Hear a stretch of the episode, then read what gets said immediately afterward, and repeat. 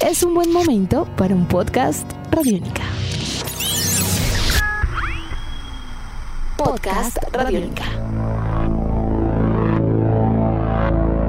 Amigos de Radiónica, sean bienvenidos a una nueva entrega de En Descarga Radiónica, este podcast donde nos encanta charlar y conversar con todos ustedes acerca de mundos maravillosos entre cine, televisión, cómics, videojuegos y mucho más. Mi nombre es Iván Zamudio, arroba Iván Zamudio 9 en Twitter, arroba piloto.espacial.3000 en Instagram y en esta oportunidad, y como siempre, al mando de este podcast, de este espacio en el www.radionica.rocks, el grandiosísimo e inigualable Diego Bolaños. Maestro Diego, ¿cómo va todo? Bueno, al mando soy acá solo de la consola, yo solo tengo que poner rec. De resto no estoy al mando de nada, no me hago responsable por ninguno de sus comentarios.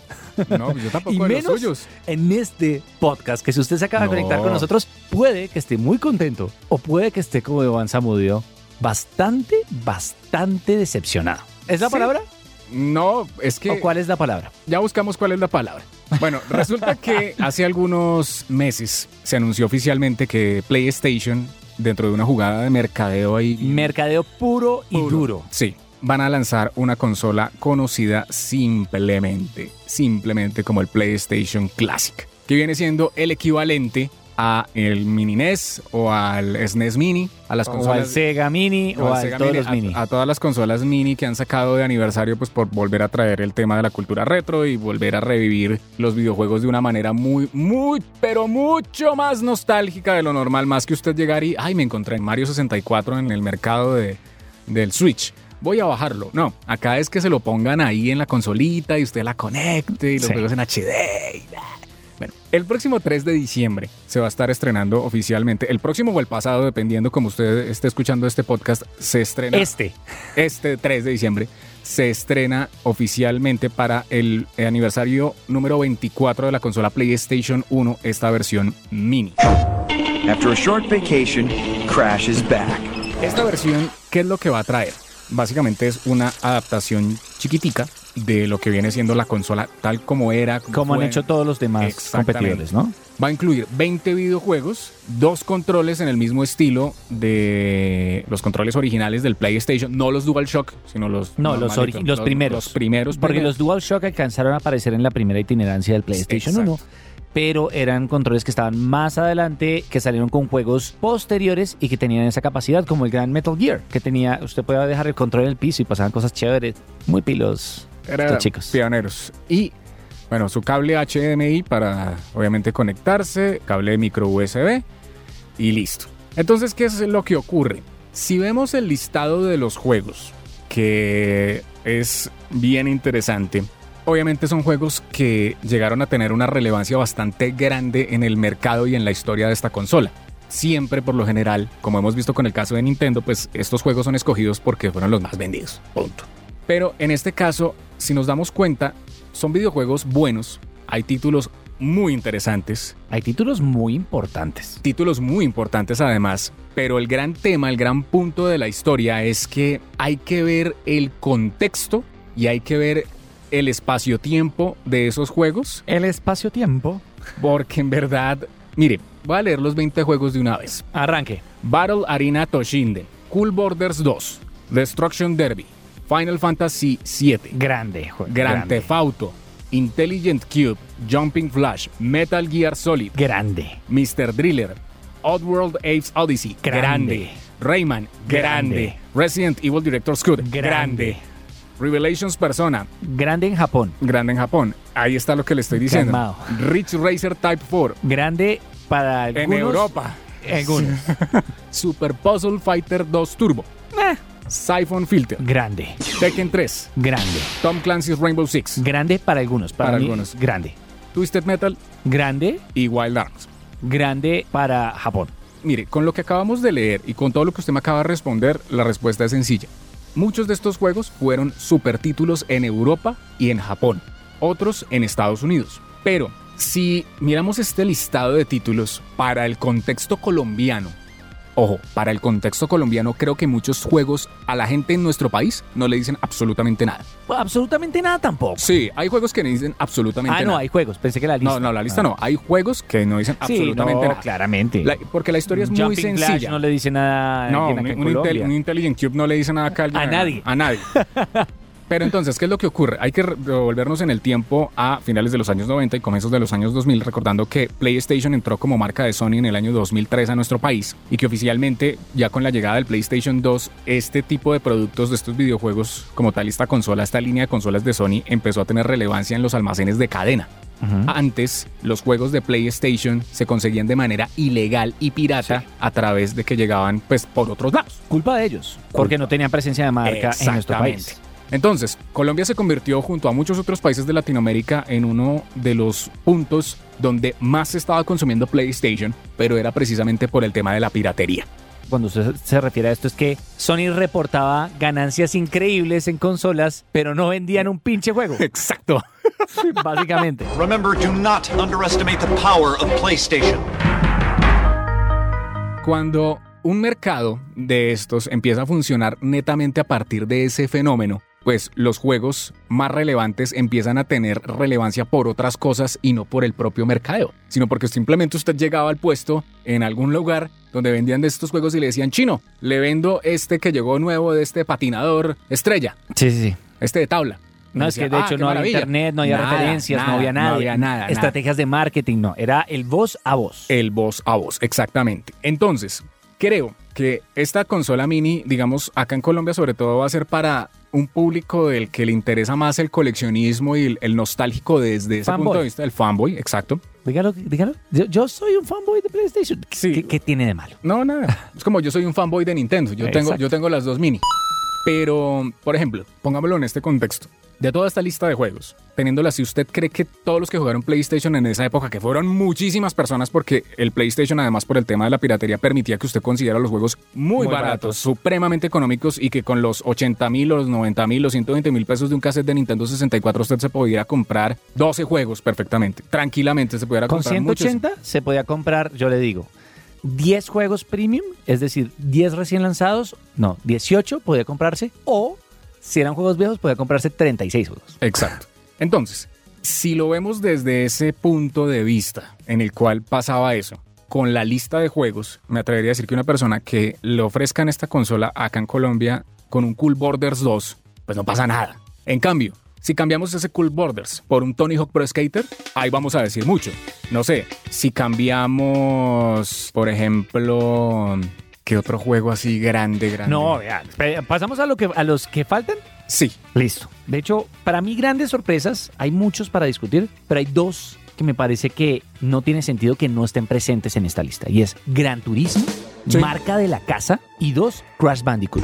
Que aunque no es Exacto. marca de la Eso casa, era es, lo un- que iba a decir. es una marca aliada, es un exclusivo, o ha sido históricamente un exclusivo de PlayStation, que no tiene sentido que no esté presente. Ahora bien, Es que mire, claramente es que mire, ahí lo Activision lógico- pudo haber tomado decisiones por su lado y decir, acabo de hacer un remake del juego que hemos vendido también, no voy a mandar el juego viejo. ¿Para qué? Si ya he mejorado la experiencia.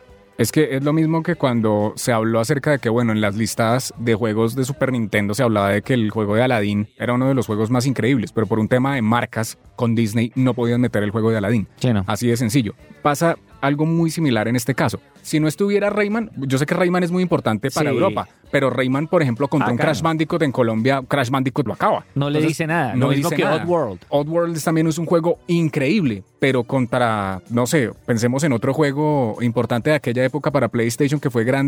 en- en- Tomb Raider. Un Tomb eh, Raider, exacto. Un Suicoden. eh, Sí. Un Suidoken, perdón. Siempre me pasaba lo mismo. O sea, pequeña dislexia japonesa. Un Suidoken, un Chrono Cross, un Xenogears, un Silent Hill, Un Tenchu. un Tenchu, un Bushido Blade, Eso. un Spyro. Exacto, pero bueno, Es- Spyro salió también, pasó lo mismo que, Que con, con Crash. Crash. Entonces, este es mi punto.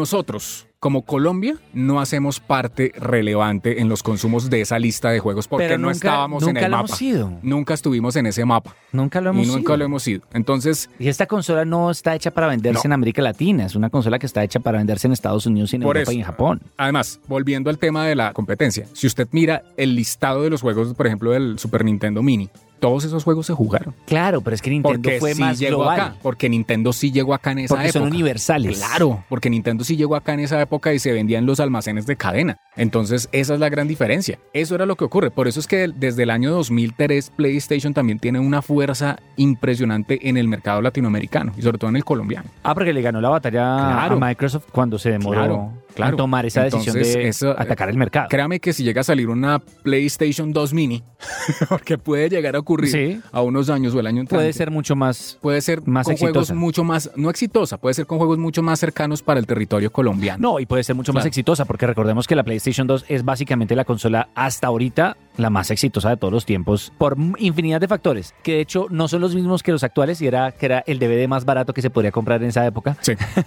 Cuando la gente quería comprar un DVD player, un reproductor, le decía al papá, este es un PlayStation 2, es un DVD player y además puedo jugar videojuegos. Entonces hay varios elementos ahí. Esto básicamente es un movimiento de marketing. Sí. Yo no creo que PlayStation esté apostando más allá de No. eso mismo. Es, hay un hueco en el mercado que Llenémoslo. están cubriendo Sí. nuestros competidores, llenémoslo con nuestra propia nostalgia. Pero además es que PlayStation ha pegado esto durante los últimos cinco años. Una reedición de celebración de los 20 años del PlayStation con el modelo del PlayStation 4, del color original y con los logos originales, comerciales de celebración que apelan a, a la A lo nostalgia de los retro. jugadores y a lo retro. Yo creo que no hay mayores aspiraciones con una consola No. que además no tiene un precio competitivo. No, y además Estamos hablando que de eso- 100 dólares, que es muy por encima de lo que se han vendido sus competidores. Creo que esto es solo hacer un check.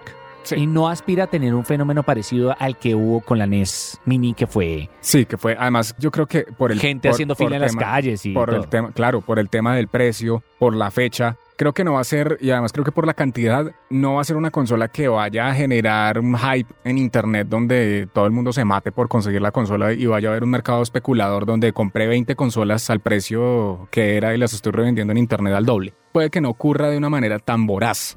Va a ocurrir, Salgamos de Colombia. pero por fuera. A Sí. nivel global, ¿usted considera que es una consola que sería una buena introducción Sí. al pasado de PlayStation? Sí, sí, sí. Creo que sí, porque lo que hablábamos hace un momento, el listado de los juegos es una cosa que apela mucho a los europeos y a los japoneses. De aquí, yo que les puedo Sí. recomendar, Wild Arms es un juego que no fue tan popular en Colombia y que hay que darse la oportunidad. Es un Es juego bueno. tremendo. Sí. Rainbow Six, lo mismo. Yo lo tuve. Revelations Persona también es un juego que no ha sido tan Sí. exitoso y que vale la pena conocer. Oddworld, yo no sé que también envejezca. Oddworld es un juego que el primero es un clásico, creó una marca y es una serie, pero después del uno no es lo mismo. Son buenos, pero es que el contra el uno, el primer Oddworld es una cosa maravillosa. Es uno de esos juegos que uno puede decir que es de culto, por la historia, por todo.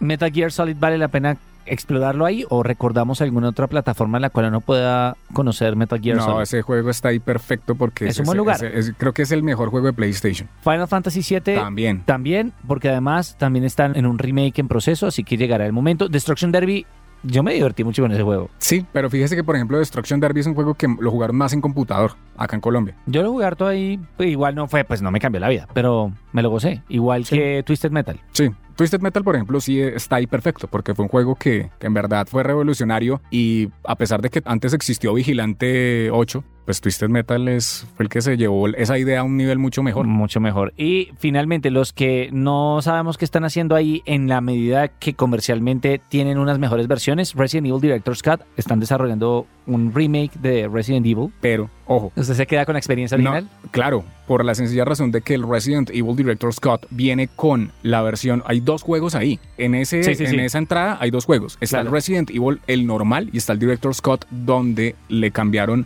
muchas cosas del argumento, muchas cosas de las gráficas, muchas cosas además de la dificultad. Es un juego que es muy difícil. Si usted lo pasa en Director Scott, es muy difícil. Y yo disfruté mucho el Director Scott. Es muy bueno. Para cerrar, ¿por qué a estas consolas no les da la posibilidad de tener un mercado, un market online?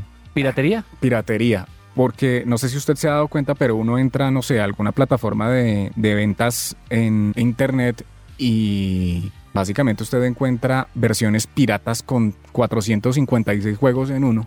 También que supuestamente leen en HD o consigue usted la misma consola, pero resulta ser pirata. Y esas están sa- haciendo reproducciones Es muy fácil. muy cercanas. Es más, no sé si E usted recuerda que cuando vendieron la NES, mucha gente la destapó y la hackeó. Sí, claro. Entonces, Ah, bueno, Para ir cerrando también, punto positivo, dos controles. Dos controles. Bueno, la NES solamente traía uno, el Super Nintendo trajo dos porque se dieron cuenta eh, Que eso come- era un lío. cometimos un error. Ah, bueno, si usted tiene la, la NES y el Super Nintendo, lo bueno es que usted puede conectar el control del Super Nintendo en la NES y puede jugar. Entonces ya- yo, yo por lo menos ya no tengo ese problema. Pero por lo menos cuando pasó eso, volver a conseguir los controles fue un problema. Un lío. Es- no se consiguieron. Yo no lo logré. Entonces que tenga los dos controles está muy bien. Y creo que la consola viene muy completa. Es que no se necesita en verdad más para Solo poder que, llevar. lástima que no tuvieron en cuenta América Latina.